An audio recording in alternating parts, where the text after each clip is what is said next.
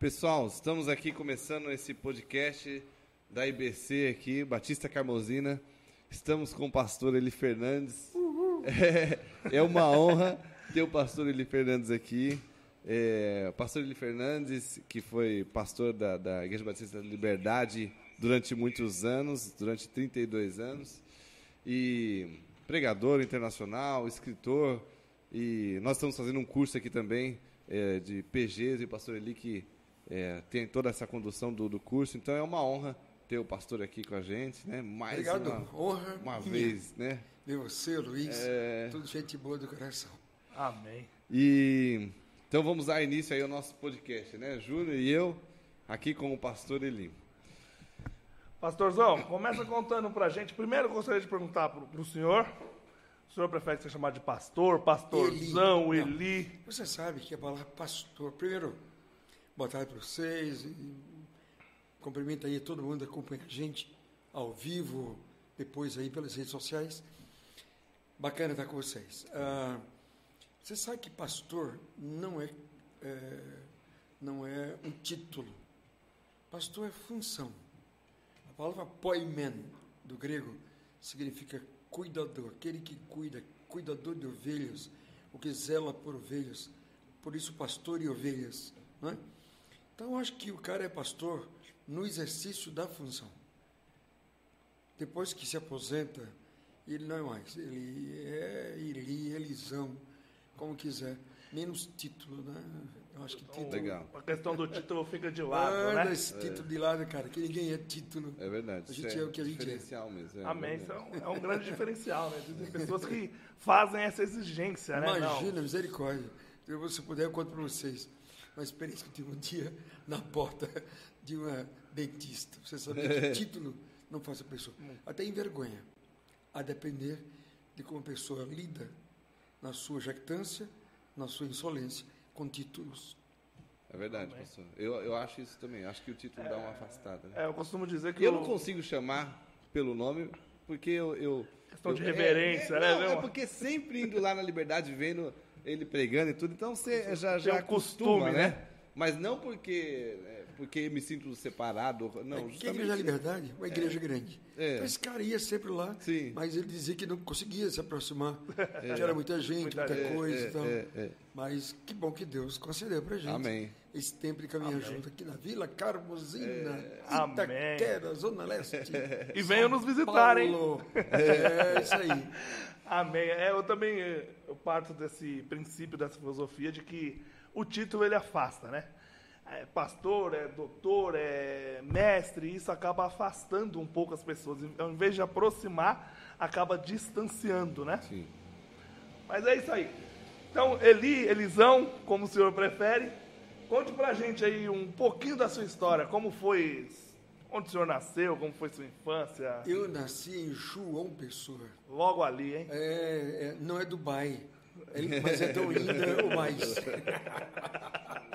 Porque o pessoal, pastor, vê Tem. e, o pessoal pergunta pra gente assim também: Nossa, mas de onde ele veio? Com esse Tipo, sotaque todo. É. É, não, é. Ó, e Deixa eu tudo, contar, né? rapaz. João Pessoa tem um, tem um, um cartão postal com não é Dubai. João Pessoa. Não é Dubai. Ela é tão incrivelmente bonita. Os mais altos edifícios do Brasil estão lá, 50 andares. A gente tem em Nossa, São Paulo mais alto, 44. Agora tem um aqui na Zona Leste, né? Foi, No Tatuapé, Tatuapé. Sim. um imenso. É. É, é um paraíso. João Pessoa com as praias que tem, com a ponta mais oriental a leste do Brasil, das Américas, que é a Ponte Seixas, Cabranco. Então, João Pessoa, é um, eu, eu costumo pensar quando eu leio o livro de Gênesis, João Pessoa deve ter sido o Jardim do Éden. de tão lindão, cara, que se dá lindona, viu?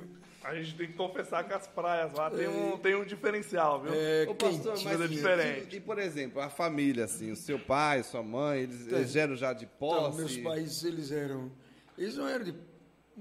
Assim, não eram. Não vou dizer que eram pobres, porque eu estou mentindo, não é? Meus pais tinham uma vida boa. Meu pai era diretor de, de, de, de, de, de- de curso, de faculdade, de, na universidade. legal. Então, era um homem muito capaz e que exigia dos filhos muito. Mas, por exemplo, a minha infância. Cara, deu muito trabalho. Deu muito É trabalho? Estudar zero, eu queria É mesmo? era bola. Só gandaia. Eu estava lá estudando, sonhando, cheguei em casa, colocar calção, tinha uns amigos da rua, e a gente chegava, antes de almoçar, já corria para um campinho lá na frente para brincar. Então as lembranças da é infância mesmo? São assim, deliciosíssimas. Todas as minhas lembranças. Eu tenho um irmão que também fez teologia, Estevão, e a gente lembra dessa época com muito amor, porque a gente jogou muita bola, baleou muito passarinho. Depois se arrependeu, né? Os pobrezinhos dos passarinhos. Hoje não dá muito correto matar Coitadinho. passarinho. Mas na época era um sucesso, acertar passarinho, colocar visgo para prender os pezinhos dos bichinhos. Nossa. Aí pegava vivo e tal. Hoje eu não faria mais. Sim, sim. E dei oriento às crianças fazer. Sim, era perto, da época, Parte né? daquela época, né? Sim. Soltar papagaio, pipa. Soltar pipa. Nossa, delicioso. Tinha coleção de pipas. Então meu pai me punha muito de castigo. Deu, deu Eu um trabalhinho pros deu, pais. Eu fui muito disciplinado. Mas ele, então, ele, ele já tinha um estudo bom, né, para É, aquela meu época. pai né? era um cara letrado, capaz, Tá. formado em língua portuguesa, era um homem extremamente Legal. inteligente, um homem rigoroso. Como que é o nome dele? Oliveiros, Oliveiros Fernandes Oliveira. Ah, Oliveira. Legal. Oliveiros Fernandes Oliveira. Então ele queria assim, que todos os filhos passassem da universidade por ele. E de fato, praticamente todos nós passamos. Ele era extremamente exigente. Ele começava a aula dizendo assim, um ano, bom dia, alunos, amigos, quero dizer para vocês que eu tenho um filho que está nessa classe. Então dele só espero 10, de 10 para lá. Nossa, você estudou Oh. com ele. Quase todos nós, Nossa. na universidade, a época tinha um negócio chamado a, a introdução, o básico da universidade. A gente estudava introdução à filosofia, introdução à sociologia, problemas brasileiros. Era problemas brasileiros. né? P, B, PB, não sei o quê. Estudo EPB, EPB, estudo problemas brasileiros. E meu pai foi meu professor, ele era muito rigoroso. E ele era assim, se ele perguntasse, e aí, Eli, tudo bem? Tudo bem, pai. Como é que foi o dia hoje? Pai, hoje eu não estou na boa. Aí ele falava, antes de você continuar, tá na boa é gíria. Nossa. Corrija a sua linguagem. ah, pai, eu não fico à vontade nunca com você, você é muito chato. Aí ele disse, mas quem sabe esteja preparando você para o uso da língua em auditórios, púlpitos, Caramba, que É. show.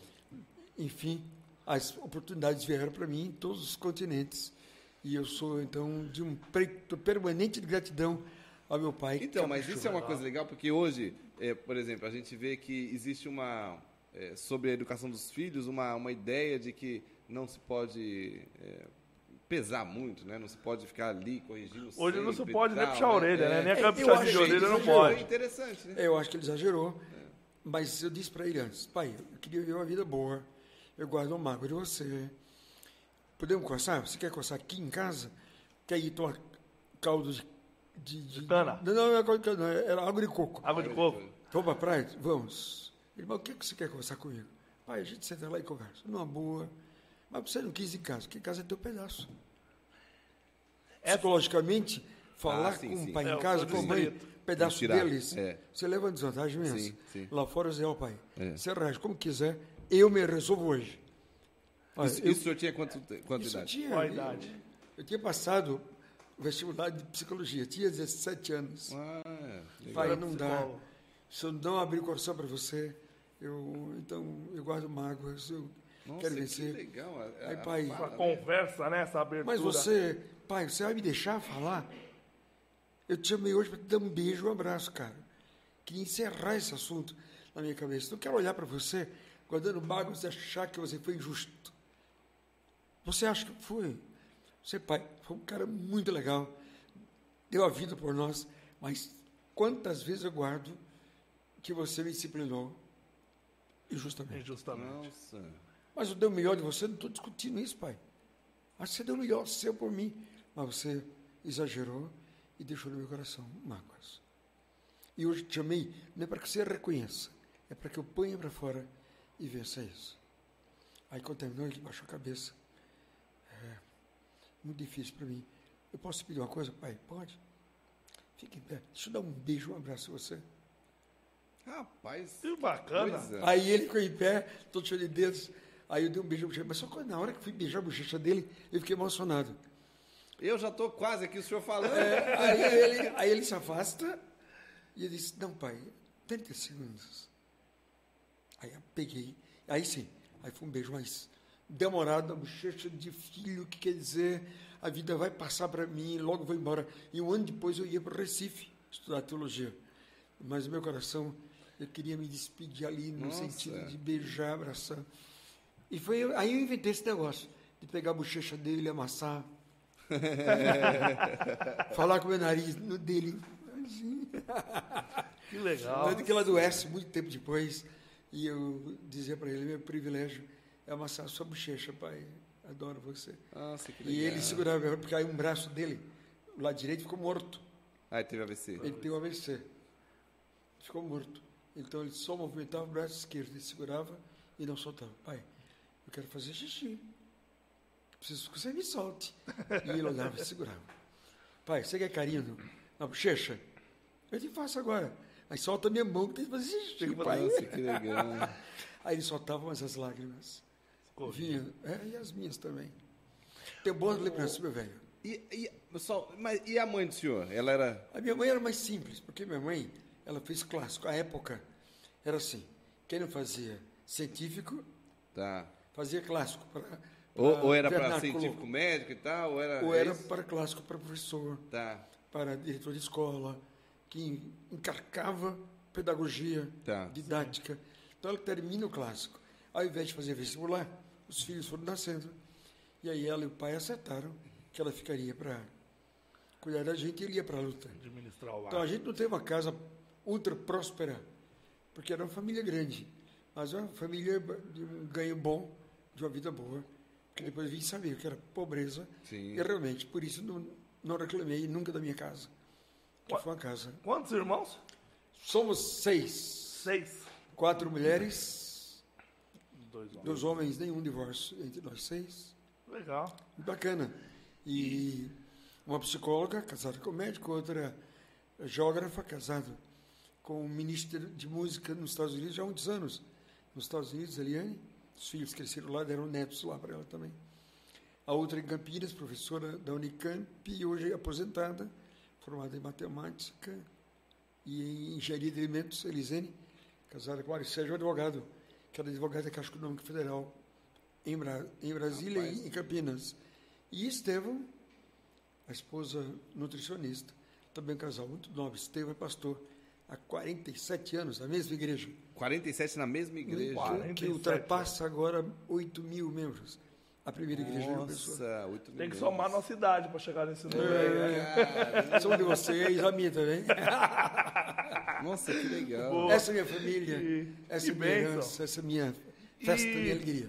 O senhor veio de um lar cristão, então. Seus pais eram crentes? Meus pais, é, meu pai era, e minha mãe era filha de Maria. Maria. uma católica seguidora mesmo, de uma família, o lado dela era de família assim, de católicos, tão católicos, você tem ideia do que eu estou dizendo? A irmã da minha mãe, Águida, tinha um filho, da minha idade, que cresce, eu vou fazer teologia com o Estevão, ele vai para o seminário católico, depois ele vai para Roma, é o secretário durante anos de Rastiger, chegou a ser Papa, né? Bento XVI, e é o nosso arcebispo, o nosso, digo com muito orgulho, que é meu primo da, de Maceió, o arcebispo de Maceió. Hoje ele é Alagoas, arcebispo. É, Arcebispo. Dom Fernandes Muniz, Dom meu primo legítimo. Nossa. E vocês se dão bem? Damos muito bem, porque nós três somos teólogos, né? Que Então, a nossa cabeça é, os três fizemos filosofia, os três fizemos teologia, então os papos são assim. Vamos falar sobre isso? É isso aí mesmo? Teólogo é teólogo, filósofo é filósofo, até onde você quer ir? É. Aí então a gente não deixa coisa para discussão. Você sabe discussão, o pessoal também que me acompanha aí ao vivo sabe muito bem. Discussão é quando você tem briga de ego. A briga de ego ninguém segue. Discutir para os gregos era nunca chegar a lugar nenhum, porque a briga de ego com discussão é de extremos. Como o Brasil viveu até agora, uma polêmica danada de extremos, direita e esquerda, não é? Então, briga de ego é ninguém abre mão nunca na discussão. Quem fala mais alto, outro fala, ninguém abre mão. Qual é a virtude? Para os gregos, filósofos, a virtude está no centro. O que é que você tem no centro? Tem comunicação ou você tem diálogo. O diálogo é você fala, eu te ouço, depois eu falo, você ouve, e depois nós vamos ponderar o que nós conversamos. Então, no diálogo, a riqueza, na discussão, a pobreza. No diálogo, a nobreza. Mas quando tem discussão, você tem coração e cabeça mesquinhos. Nossa, legal. Né? Bacana. Isso serve até pro casamento, né?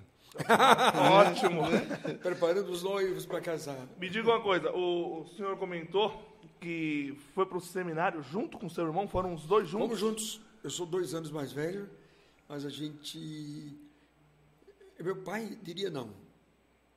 A vaidade do meu pai era ver-nos em outras carreiras. A sua primeira formação, psicologia?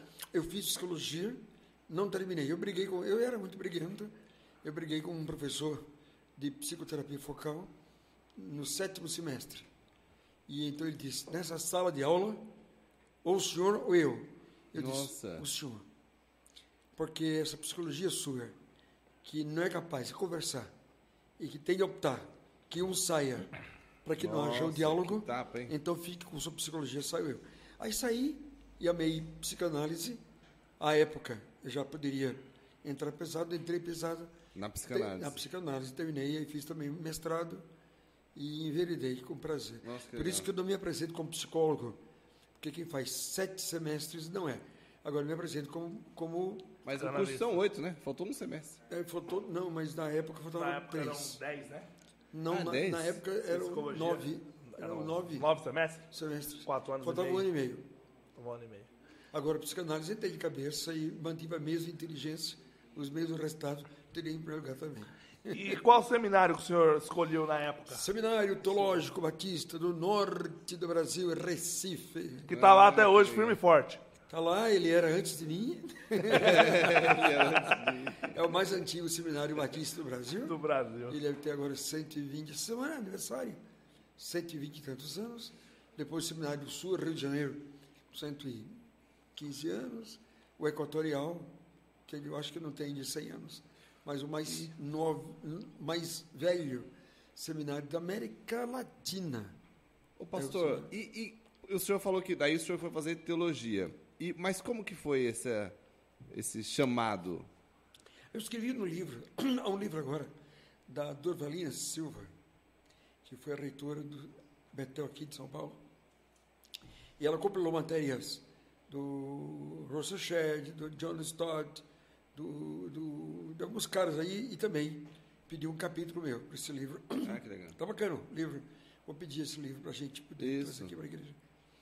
E nele eu conto minha história. Fui sempre fugindo de pastorado. A ideia que eu tinha de pastor é- era um cara com a face de pobre, com aspecto de pobre, que tinha. que era corcunda. Corcunda. Era, a ideia que era um cara assim, com vergonha. Postura ruim, né? É, uma pessoa ruim, com vergonha da sociedade, que não colocava o, o peito de fora, vivia verdade, tranquilo é e tal, verdade. né? Um gordinho descuidado, um baixinho. É, não, você tá, bem cuidado, cara. Tá bem cuidado. Eu conheço tua esposa, te cuida bem. Conhece minha esposa, né, pastor? Ah, questão do bem, gordinho. cara. E eu Gordinho também tinha uma lembrança, por exemplo, uma vez o meu pastor, quando eu era adolescente, ele falou assim, almoça aqui em casa hoje, eu peço à esposa que coloque um pouco mais água no feijão, e até aquela época eu achava que colocar água no feijão significava é, cortesia, dizer, não, almoçar junto. Até que naquele dia eu almocei com ele e vi que ela pôs mais água no Realmente pôs mais água Literalmente. Significa os grãos de feijão Sim, sim. ficaram boiando.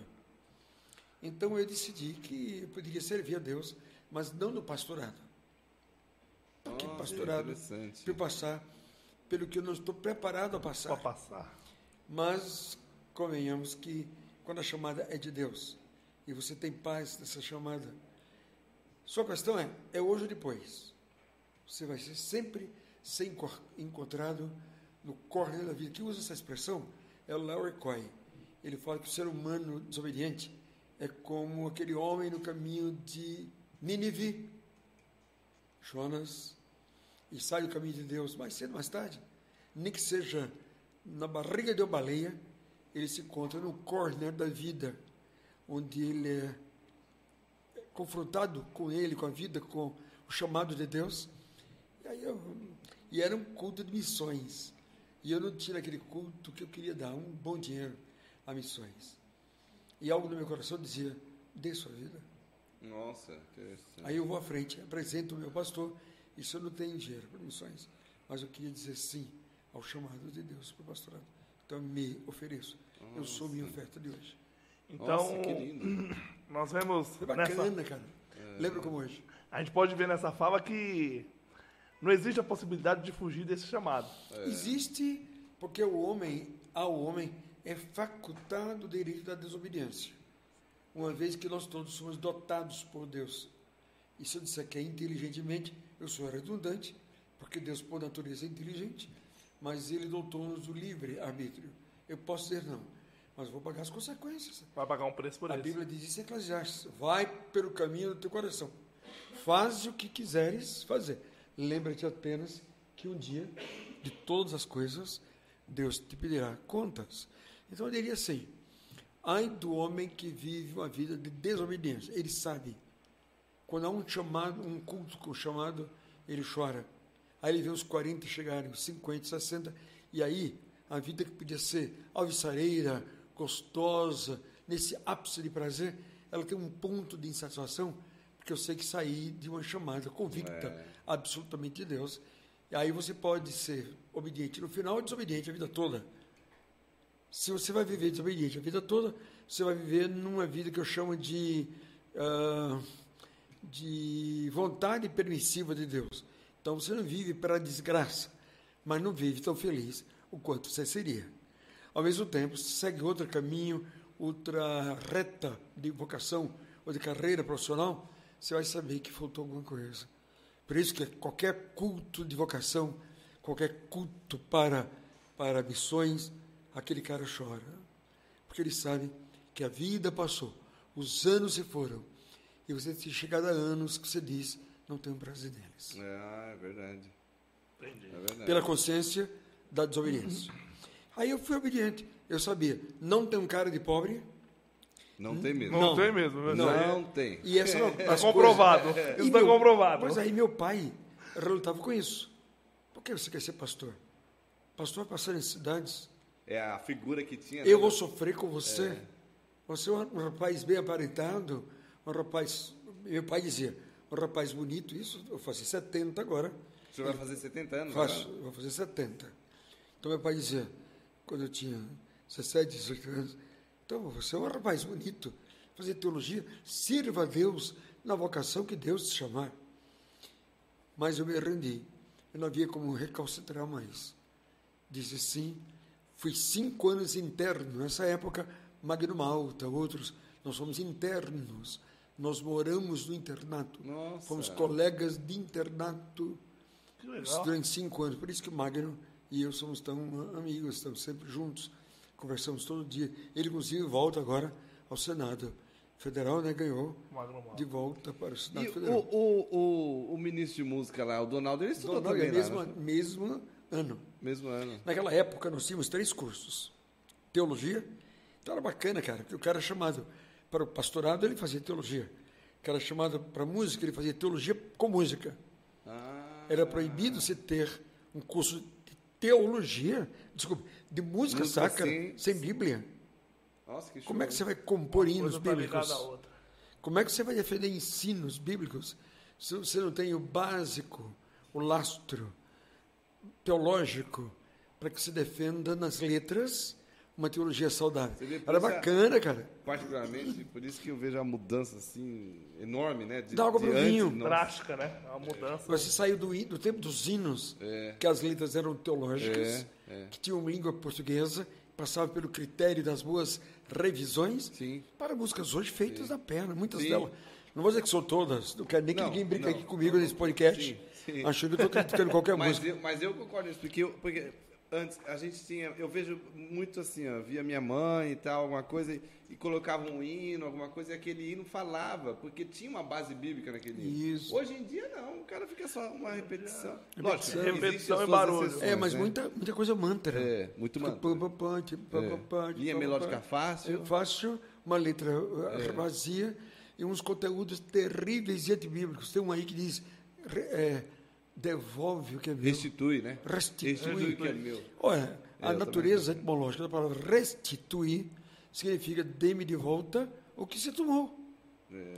E Deus não toma de nós nada. Então, restituir é uma infelicidade, não é? Eu vi o pastor Irlande falando de um hino também que, que fala que vai voar pela, pelo mar da adversidade, vai voar para cima. Eu lembro que ele falou assim: olha, isso não está batendo, porque Não tá muito a certo. Bíblia não diz que eu vou voar, a Bíblia diz que eu vou passar, e Deus vai estar comigo Vou passando. enfrentar. O grande Não segredo vou voar, cristão, né? né? E quem nos acompanha agora ou amanhã vai acompanhar, saiba, o grande segredo cristão não é não ter adversidade porque eu sou cristão. Isso é irreal. Nós estamos no mundo. Como dizia Vicente Mateus, estamos na chuva para se queimar. na chuva para se queimar. Vicente Mateus. Estamos na chuva para molhar. Estamos no fogo, é para a gente se queimar. Então, o grande segredo cristão não é não ter adversidade, mas é saber que na adversidade eu tenho um grande companheiro, Jesus. Amém. Isso é o cerne do cristianismo. Jesus vai comigo, ainda que eu ande pelo vale da sombra da morte, Amém. cheiro dela, tu estás comigo. Amém. Amém. Amém. E o senhor sai lá de João Pessoa, vai para Seminário Batista no Recife, faz Recife, teologia e depois vem para São Vem Paulo. para a igreja. de Recife vem- o senhor já vem para São Paulo. Vem, eu Sai tinha, eu tinha outros vem convites. Eu te convido para a Igreja Central de Resende, Rio de Janeiro. Isso de o senhor Janeiro. tinha 20, 23 20 e poucos anos. anos, é, não, já, já tinha mais. 24? Com 24 eu era pastor da Igreja Imperial. Ah, Com Ah. 25, 26 eu já tinha convites da 12 de julho da Bahia, uma grande igreja da Bahia. Então, pastor, mas por exemplo, o senhor foi para lá, para a igreja é, Imperial. imperial, e de lá o senhor já veio para a liberdade.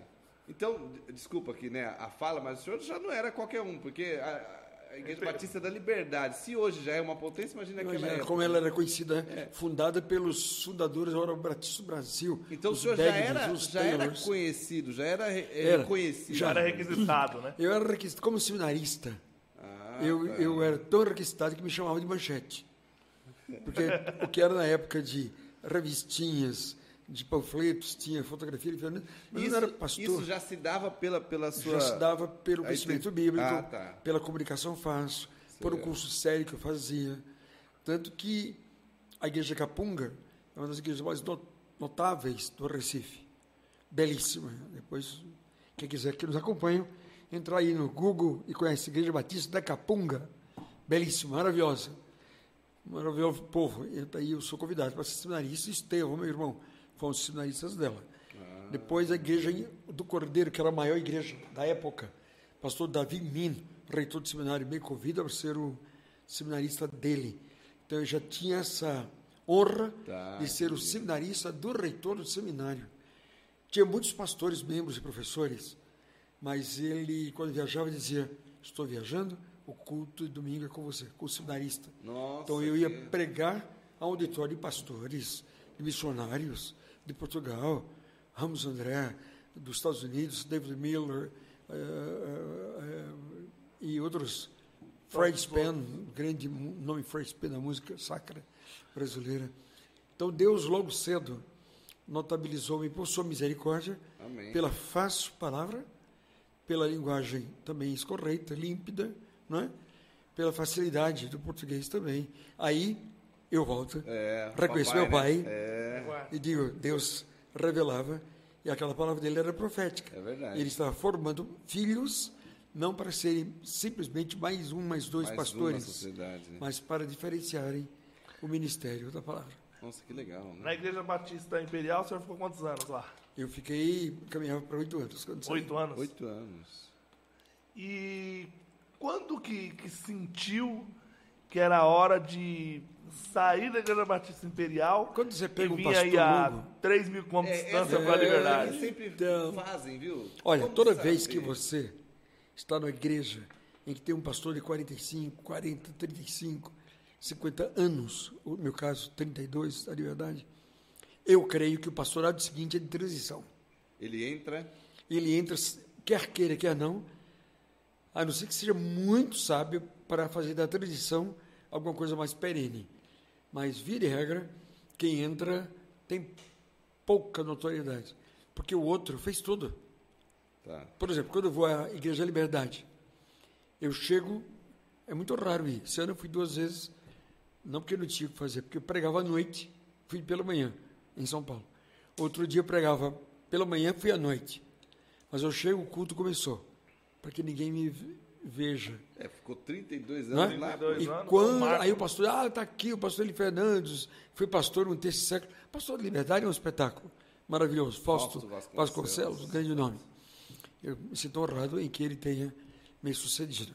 né? Então a gente deu esse tamanho de nome à liberdade para que em seguida ela pudesse convidar nomes dessa estirpe. Sim, sim. Mas quando está terminando o culto, que vai dar a bênção, eu digo a Mônica, um, dois e já? Já saímos. Aí um dia ele ligou, Sai "Mas antes? Saiu antes de terminar. Antes de acabar.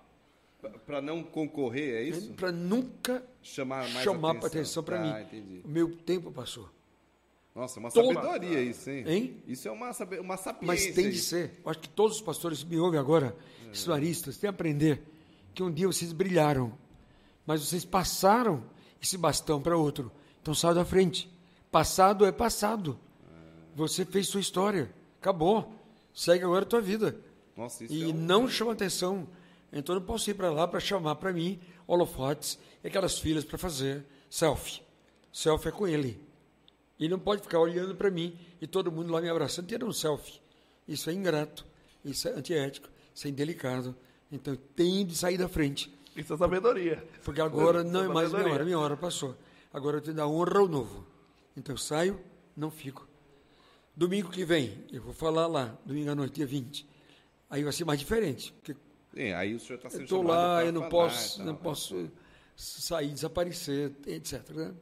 E, e, pastor, mas e essa transição, é, o que assim o senhor viu e falou assim, bom, é a minha hora de sair da Imperial, porque o senhor tinha oito anos, não tinha tantos anos. Tanto assim. tempo, né? O que, o que, o que, o que Eu já, faz? é, depois dos 5, 6 anos, você já fica pedindo a Deus, diz assim, ó, meu tempo passou. Ah, Como é uma transição, Tá, tá. então eu vim Ah, para colocar a casa em ordem. Tá. Ela cresceu muito. Tá. Ela passou, ela, ela tinha galeria fechada quando assumi, com liberdade também. Passou a trazer, comprar mais cadeiras e colocar no meio do povo, lá de fora, nas janelas. Legal. Aí eu fui para a televisão, então eu era chamado o homem da televisão no Recife. Eu andava, pegava ele, Eva do pessoal, esse é o pastor da televisão. então era bem interessante, né? Era o pastor da televisão, né? Era um cara chamado João Campos, presbiteriano, Legal. que tinha um programa aos domingos e um deles, dos domingos, era com ele Fernandes. E ele era bacana, com ele aprendi um negócio fantástico. Ele dizia assim, é, vai pregar, não um grande homem de Deus, mas o homem do Deus grande. Ah, Amém. Legal. Isso ficou no meu coração até hoje. Já morreu, João Campos. Mas o meu coração é lhe grato sempre por essa forma lindíssima que aguçou minha mente ser menos e deixar Deus ser mais. Não ser soberbo, deixar a glória de Deus. Amém. O, o servo de Deus grande. Olha que coisa linda. Amém. E o senhor sai lá da Imperial, oito anos, vem para a Liberdade, passa 32 anos. E, E aí chega novo, né? Chega- novo. Cheguei 31. novo, cheguei solteiro. Né? Chegou, Chegou é que solteiro. foi Ainda, isso? ainda. Tava solteiro ainda. E, e o senhor, assim, novo numa igreja é, boa, assim, né? De, de posse e tal, e, e o assédio aí, né? Da mulher. Bonitão, novo e o assédio. É, falo, eu não sei, viu? Falo que, que, que mas muitas meninas frequentavam a igreja. E aonde eu ando no Brasil? Nos Estados Unidos. Semana passada estava nos Estados Unidos e lá, pregando as igrejas, há muita gente brasileira. E muita gente que me conhece, vários estados. Que eu prego do Rio Grande do Sul, a Roraima, Rondônia, Amapá, Acre. Né? Então, pessoal, pastor Eli, eu te conheci pregando em Rondônia. Ah, teve uma mulher que falou assim, semana passada, em Boca Raton. Ah, eu conheci o senhor pregando em Rondônia. O senhor é tão lindo. Falei, sai da minha frente. que era linda, mulher. Agora que eu sou. Mas aqui, quando o senhor veio aqui da primeira vez, teve um, um- um membro daqui, uma, uma mulher, que ela falou assim, nossa, eu lembro dele, nossa, todo bonitão e tal. Ela falou, achei barato. Fiz esse comentário. Diziam que havia muito isso, que a igreja logo encheu de moças e tal. Diziam, não sou eu. O homem geralmente é o último a ver isso, né? Mas os da igreja vêm e comentam, oh, é... tem acontecer por aqui e tal. E a Mônica era de lá já? E a Mônica era da Igreja da Liberdade. Ah, Liberdade. Aí eu a conheço, namoramos menos de um ano. Casou. Casamos já no ano seguinte, foi bom. Que aí acalmou meu coração e diminuiu o número de membros da igreja. Não, brincadeira, brincadeira, brincadeira. Legal. É brincadeira. Ai, que barato. Deve e... ser muito legal, né? Aí vem oito anos de Podcast é assim comigo, viu? É, Toda vez que sou chamado, eu digo assim, não me mostre agenda, não tem, não tem é script. É verdade, é verdade. Não tem. Deixa eu contar a vocês. Eu amo televisão. Os meninos haviam nascido, havia aqui no Brasil uma televisão chamada Rede Tupi, ou TV Tupi. Já ouviram falar? Ela Pelo foi amor, muito né? famosa. Já, ouviu, né? é. Já ouviu falar, mas vê não. E, é, e ela desapareceu, eu trabalhava nela na época. Ah. Então era tido o cara do enquadramento. Porque eu tinha uma. Eles diziam, você entrar isso aqui no ar. Aí eu entrava e rapidamente falava, né? Tinha um rosto que eles gostavam, enchia o screen, a tela, como eles gostavam, mas essa televisão estava saindo. Depois, quando eu vim a São Paulo, Fausto Rocha, foi deputado federal, ele tinha uma TV aqui chamada FR, que era afiliada à Rede Manchete de televisão. E eu entrava, entrava todo dia às sete da manhã. Não entrava pastor Eli, nem tinha título evangélico. Tinha, acho que era Coisas da Vida, o nome do programa. Não, não, era Bom Dia. O meu, a minha agenda era coisa do dia, do dia a dia. Então eu pegava o jornal do dia, via o caso mais complicado, o assunto do dia, que era mais falado na época, não tínhamos o que temos hoje, os toda recursos. Tecnologia, né? Toda tecnologia para trazer o que é mais procurado. E aí dizia, gravando.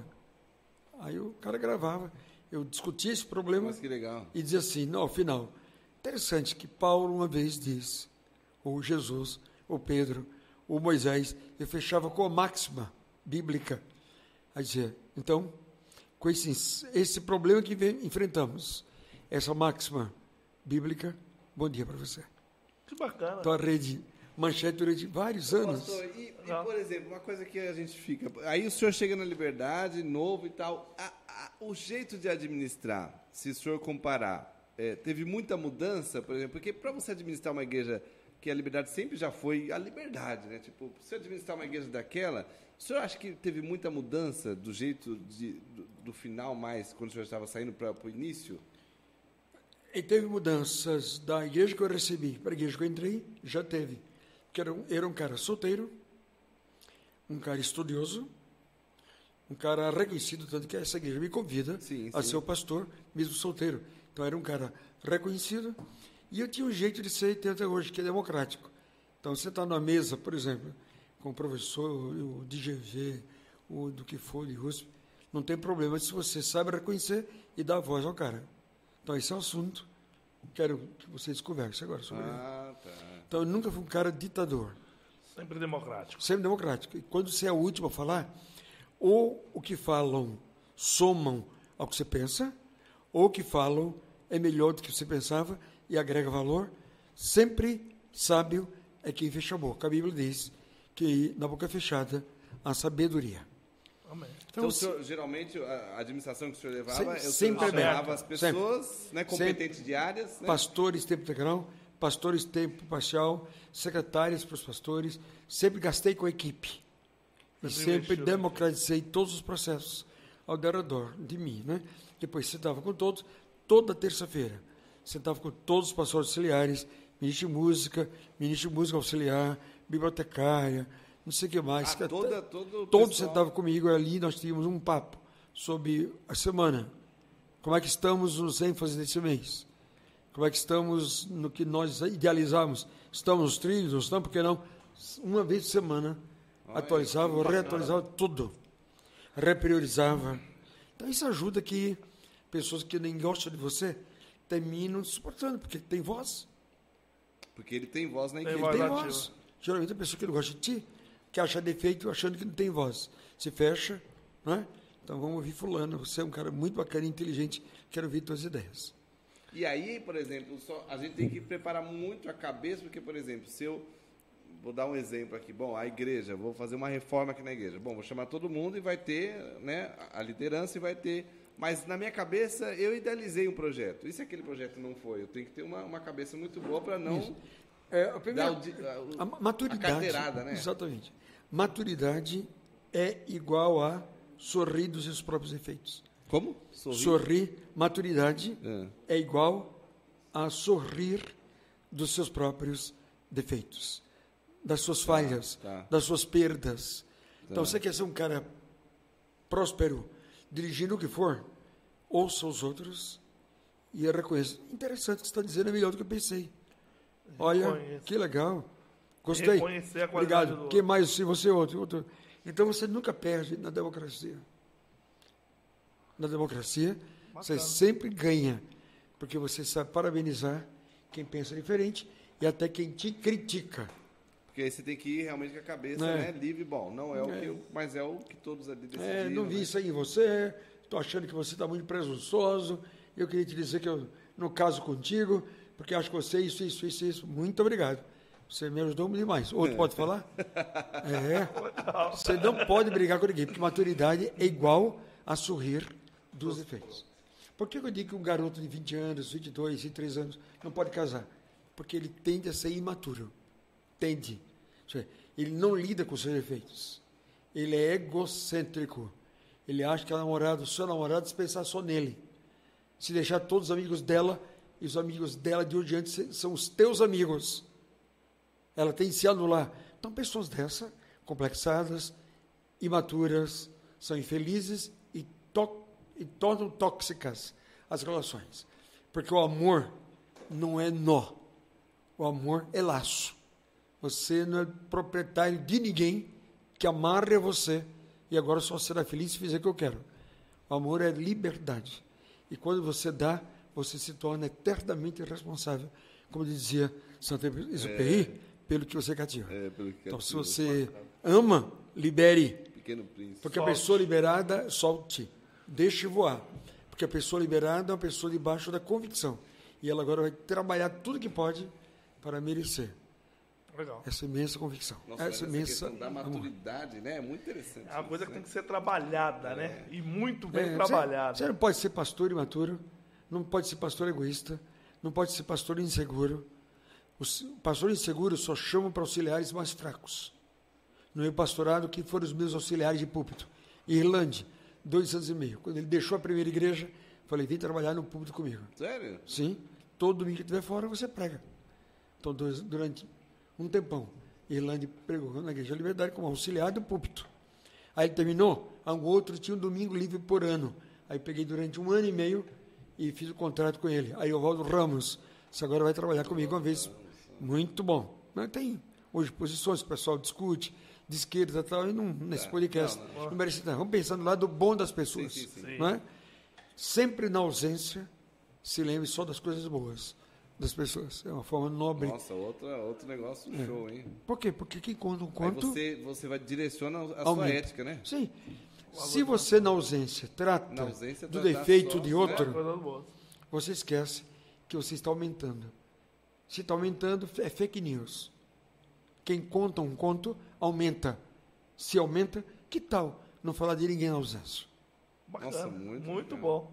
Olha, eu tive só um negócio. Eu tive aula com Elon Macena, né? Que era meu vice-presidente. É, aí eu lembro que eu já ia, como, né, eu, eu, eu era da, de Jaraguá, eu cuidava da música de Jaraguá, mas todas as férias que eu tinha, em janeiro, eu já era, já estava casado, eu ia para a Igreja de Liberdade e passava o janeiro inteiro lá, né, ouvindo o pastor Elito. Então, todos os quatro domingos eu ia para a Liberdade e religiosamente ia lá e a gente frequentava lá. Por isso que a admiração veio daí Obrigado. né? É.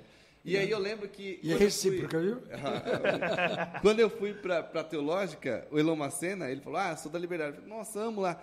Ele falou, é, tal. E aí depois eu fui saber que o, o Lourenço, também, professor Lourenço, era também, foi de lá. Eu falei, caramba, lá tá todo mundo, Tá pô. todo mundo lá. Lourenço foi por o quê? Mais de pra- 20 pra- anos.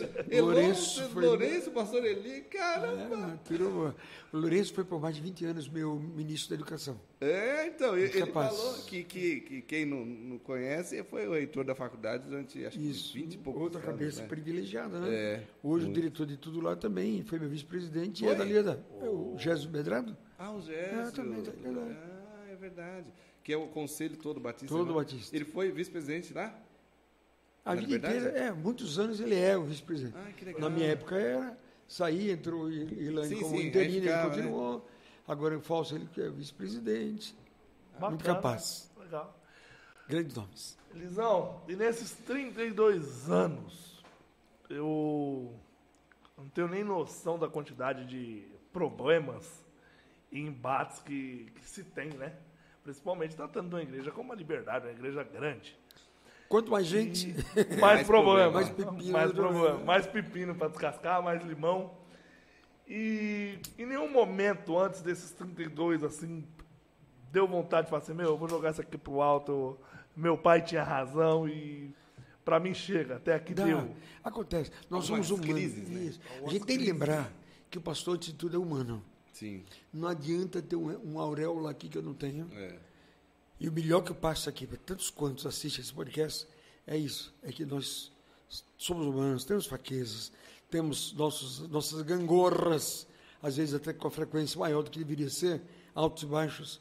E o bom da vida é esse: é você saber que viver é a arte de lidar com dificuldades, é a arte de buscar sabedoria para estudá-las. Cada problema que eu enfrentei na minha vida, eu fui comprar três, quatro livros para entender vários ângulos possíveis da solução para aquele problema. Assim como hoje, no consultório, atendo 10 pessoas por semana, eu estudo tantos livros para um caso. Você atende um caso por semana, 40 minutos, 50, mas você dedica duas horas à pesquisa para o próximo encontro. Sempre um psicanalista, um técnico em comportamento, um profissional de comportamento humano está estudando para que seja feliz na análise, na caminhada, nos sinais para cada caso que você atende. Porque você é a pessoa da esperança. O cara está pagando a você, cara é o que budista, ateu, é o que Sim. católico, hum, tem de tudo. Mas ele está pagando, crendo no que disseram, você é recomendado. Então a gente, hoje para mim é muito bom ser psicanalista. Por quê? Porque a gente tem uma experiência, sabe falar, sabe lidar com problemas, Sim. eh, tem técnicas e certa boa gestão de técnicas, né?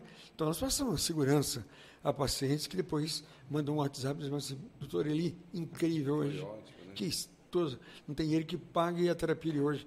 Então você fica feliz e sorrindo, sabendo que você não é nada, mas você tem um pouquinho de chão de experiência para abençoar vidas, dar alguns sinais do caminho da esperança.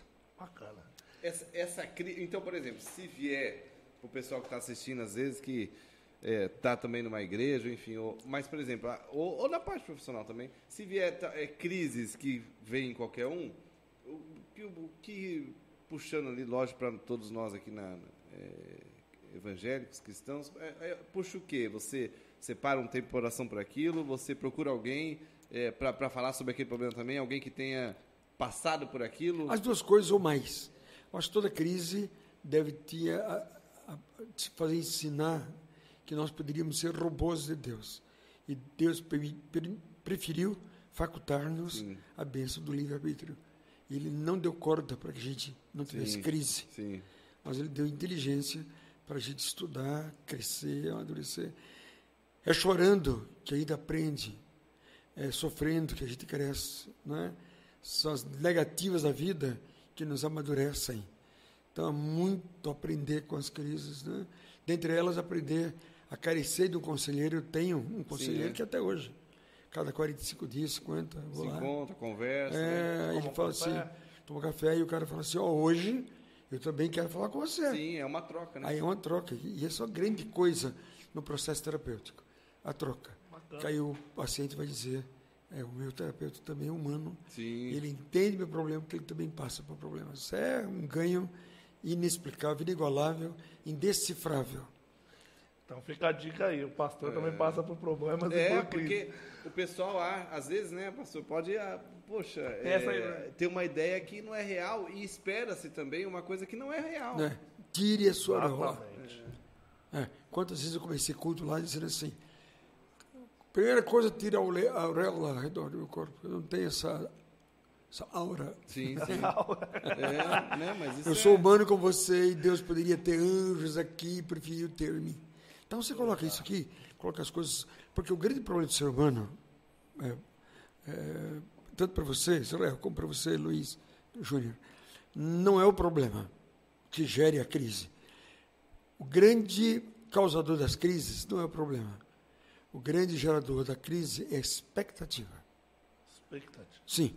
Você imagina que alguma coisa vai se dar bem, confiando demais em A, B ou C, aí vem a decepção, vem a desilusão, desapontamento e você fica arrasado, porque fulano faltou para com você. No fundo ele não faltou. Você, Você que É teve né? uma Muita ideia muito além do que deveria, porque ele é humano, falível, factível, frágil, tíbio, e você deu para ele uma medida que você não poderia dar. Então, uma, Então- uma ideia é isso, é trabalhar a expectativa, né? É, então eu vou, já que você disse, vieram duas lições já, então vai mais uma pequenininha. É, estamos anotando. Vamos anotando.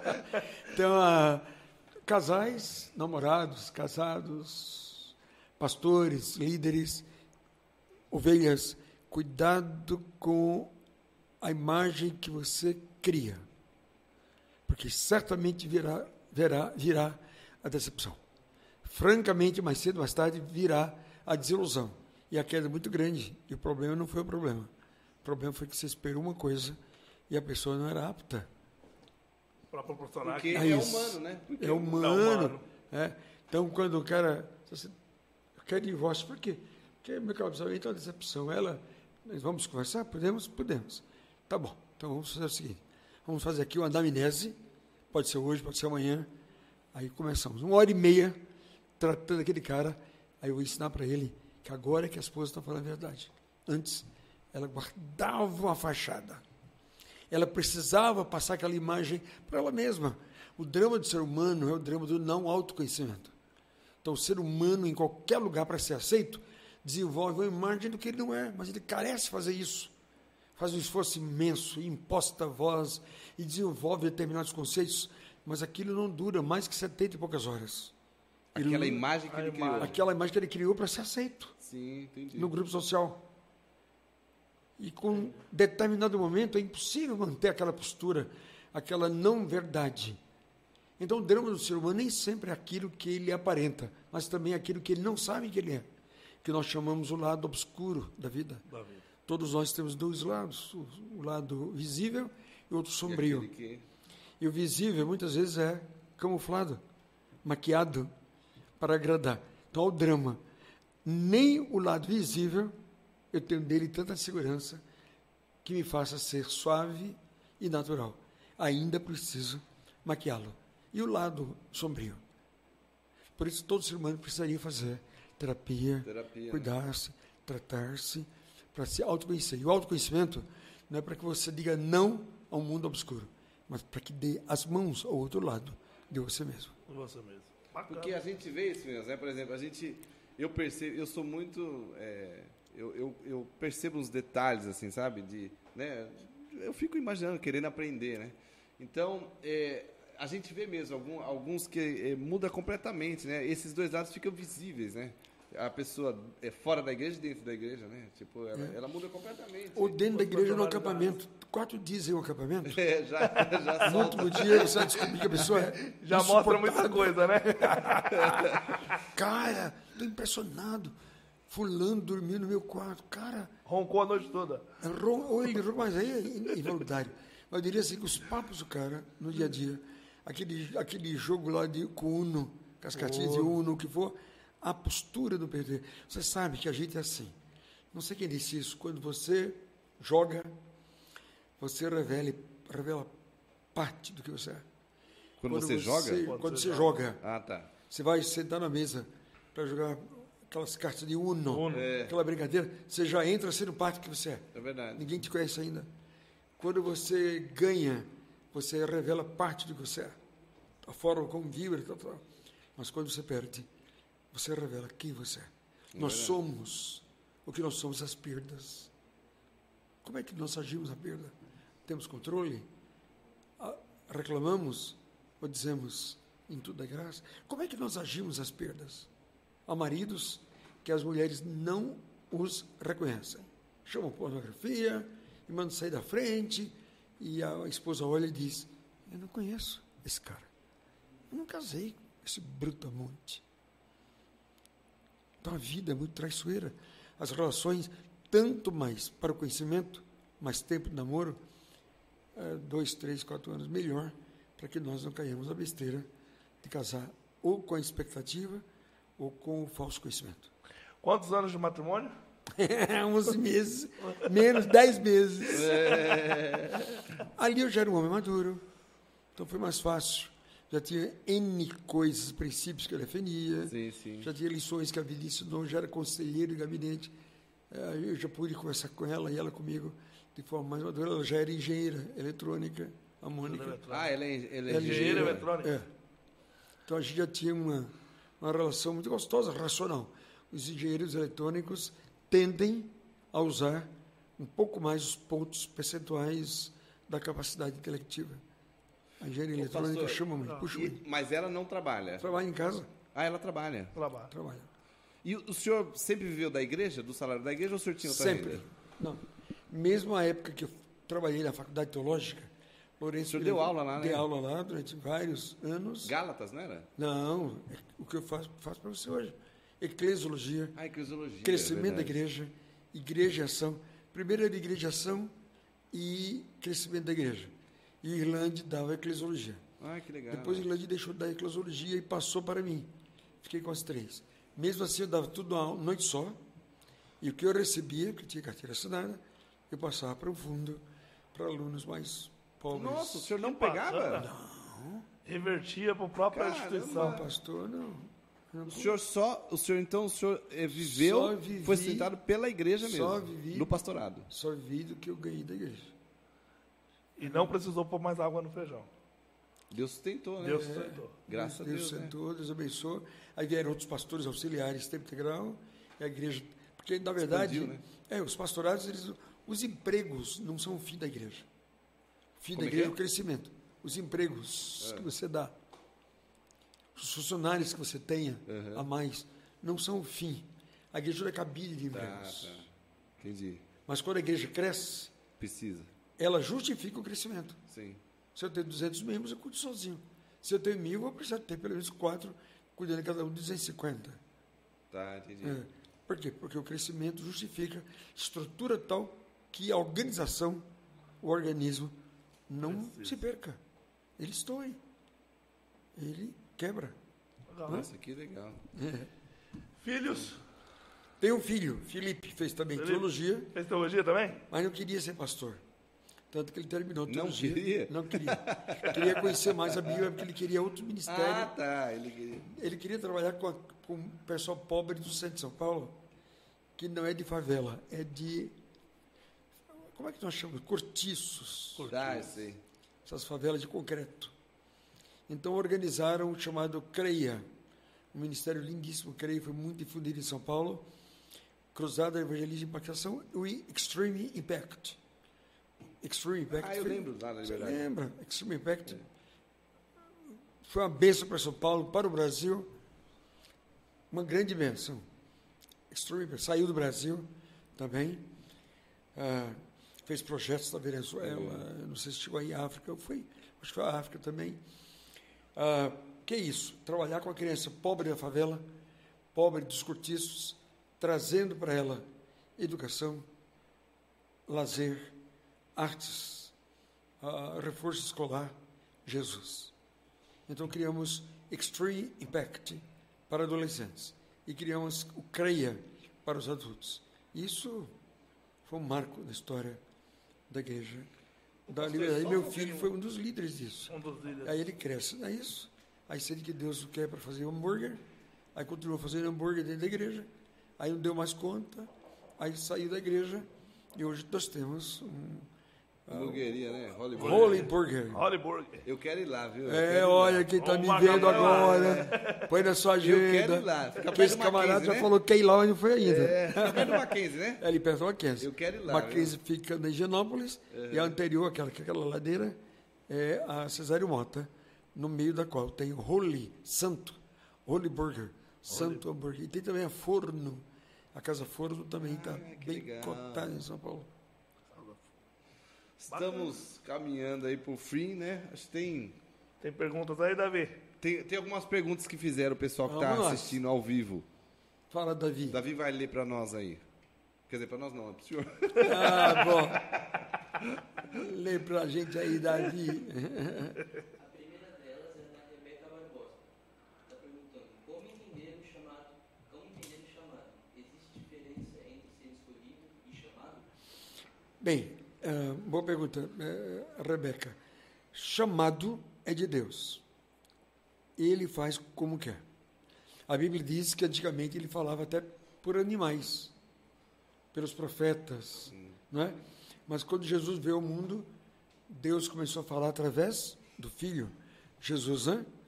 Então, ah, nós, eu tenho por escolhido a família de Deus. Tantos quantos querem ser escolhidos entram na família de Deus. Deus não tem prediletos.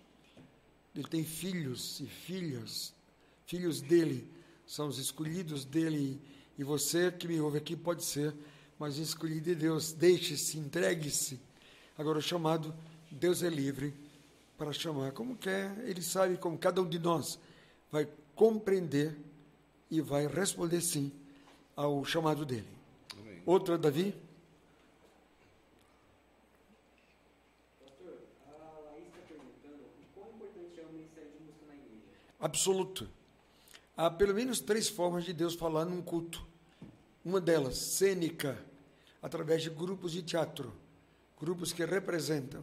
Olha, eu acho muito bacana.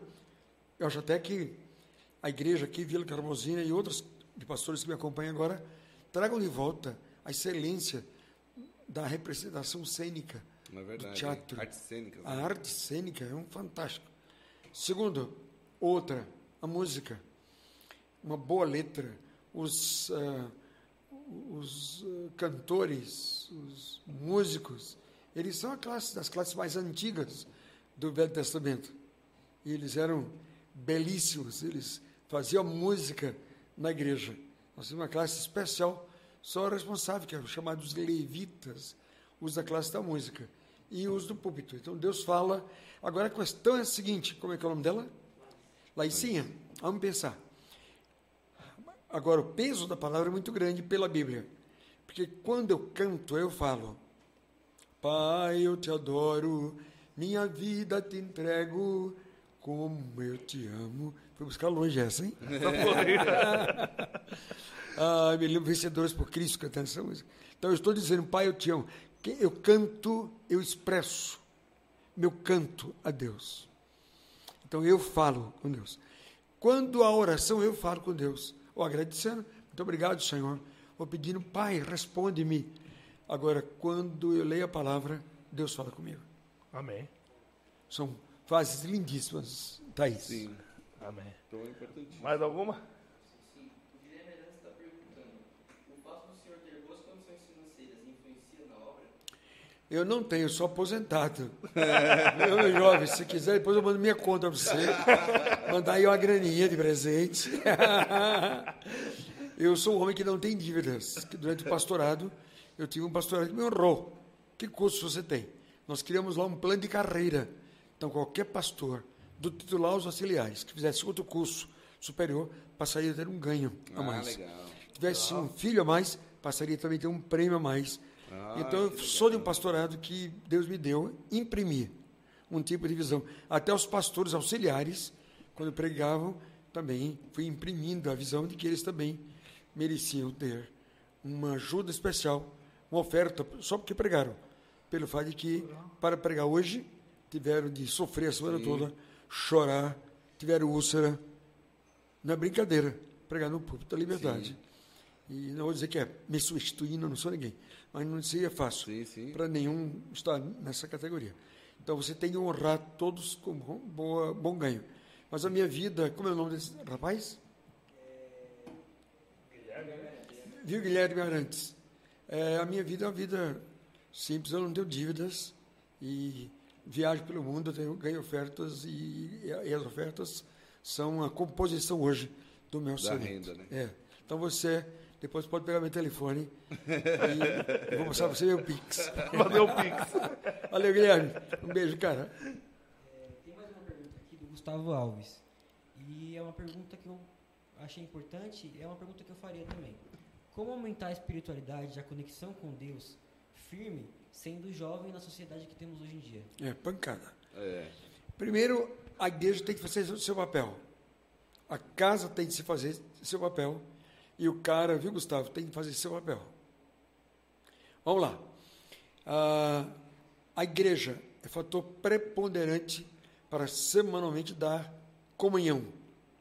Andar com os que pensam a mesma coisa, que creem no mesmo Deus, ajuda a enfrentar as dificuldades da sociedade pós-moderna, que é a atual sociedade. Isto é, uma sociedade cética, de imenso ceticismo, pluralista, que acha que Deus é só Jesus, pode ser outros, tá certo? E também é, que não pensa que Jesus é a única verdade. Então ela é, ela é pluralista, mas ela é inclusiva no sentido de outras expressões e ângulos de visão de verdade. Então a, a igreja cumpre seu papel com um belo programa para jovens e eles vão viver essa fase andando todos juntos. Igreja que não tem Junto, pro- né? Comunhão. né? Comunhão, comunhão.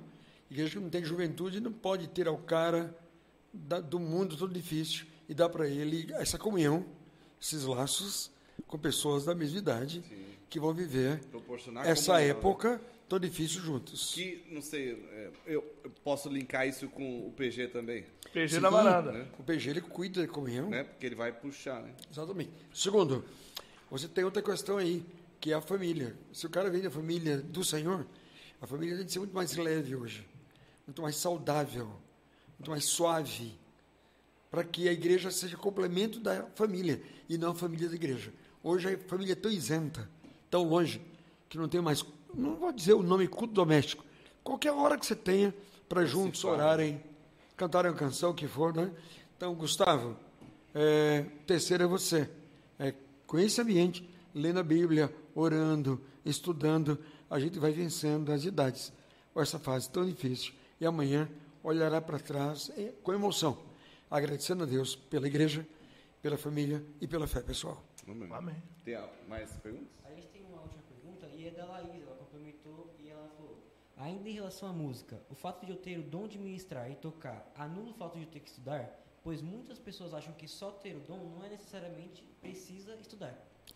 La, la, la, la, la, Laís, Laís, deixa eu te contar. Laís. Laís. Laís, Laís, deixa eu te contar uma coisa.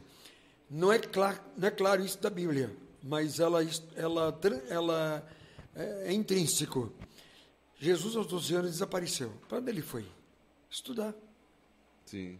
Tanto que quando- aparece aos 30 anos, certamente ele tinha feito uma escola de rabinato. Porque o cara logo se apresenta para ele de, de noite, Sim. Nicodemos, e diz: Sei que tu és mestre. Porque se não fosses Verdade. mestre, não farias as coisas que fazes. Isto é, ele procura alguém que ele chama de mestre, o rabi, que fez escola de rabinato, porque se não houvesse feito a escola, ele não procuraria. Nossa, muito interessante isso, hein? Tá? Claro, estou usando inferência, viu, Laís? Sim, sim. Na lógica, na filosofia, inferência é muito importante. Ah, então, é importante, Laís, estudar. Não pode chegar na igreja e dizer, ó, eu tenho um dom de música, o Espírito Santo me chamou, quer cantar hoje uma música. Isso é bagunça. O Espírito é um Espírito de ordem. E o Espírito se, sujeite, se sujeita ao profeta. Portanto, vai para a escola de música e aprende o que é igreja, o que é música na igreja, o que é a música no contexto das outras coisas da igreja, o que é louvor, o que é adoração, coisas diferentes. Tá certo, Laís? É importante que estude. Amém. Tinha mais uma ou não?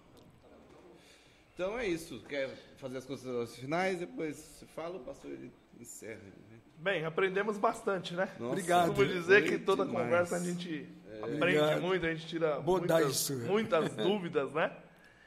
E é isso aí, vamos caminhando, vamos buscando sempre a vontade de Deus. A pergunta da Laís foi muito pertinente agora no final em relação ao conhecimento, né?